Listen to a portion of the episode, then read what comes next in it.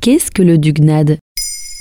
Merci d'avoir posé la question. Cette semaine, maintenant vous savez, vous parle de bonnes nouvelles sans perdre de vue l'actualité. L'équipe vous propose des sujets feel good qui mettent en avant des initiatives ou des concepts qui font du bien au moral.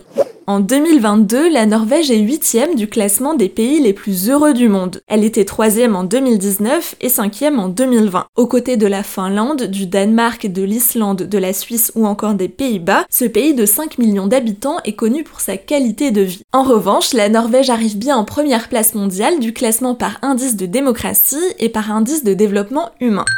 Vous l'avez compris, il fait bon vivre en Norvège. Peut-être aussi parce que le pays favorise le vivre ensemble. Il y a notamment une tradition norvégienne ancestrale très importante, c'est le dugnad, mais il n'y a pas de mot pour évoquer sa signification exacte en français. S'il n'y a pas de terme pour le traduire, ça consiste en quoi? Ce jour permet au peuple norvégien de travailler ensemble, en communauté, afin de nettoyer ou de réparer des biens communs. Écoles, salles de sport, immeubles ou encore des parcs. Il est difficile de dater exactement la naissance du Dugnad, mais la tradition remonte bien à plusieurs siècles. L'idée est de donner un sens à la vie ensemble, en tant que nation, en rendant un bien commun que tout le monde utilise plus vivable et plus propre. Il s'agit de volontariat coopératif. Le terme est si important que le Dugnad a été nommé mot de l'année en Norvège en 2004.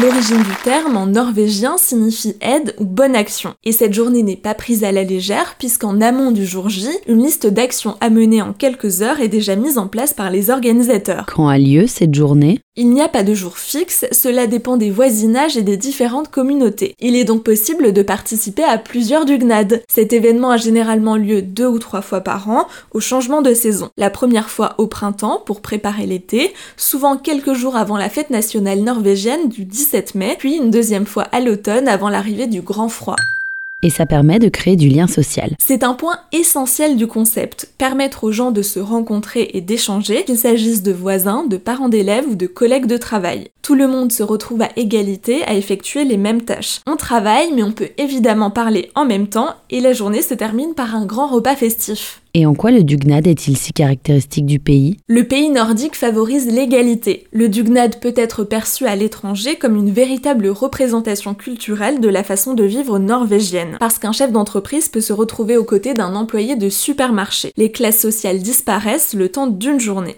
Dans un article de la BBC, Karl Henrik Sivzind de l'Institut de recherche sociale d'Oslo, qui étudie le dugnad depuis des années, constate tout de même que les personnes ayant les plus gros revenus sont les plus enclines à participer, tout en précisant que la grande majorité du pays répond présente à l'appel.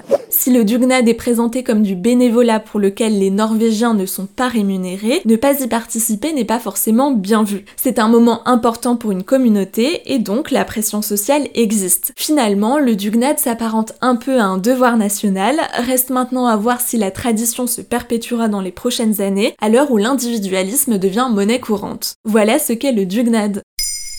Maintenant, vous savez, un épisode écrit et réalisé par Pauline Weiss. Ce podcast est disponible sur toutes les plateformes audio et pour l'écouter sans publicité, rendez-vous sur la chaîne Bababam Plus d'Apple Podcast.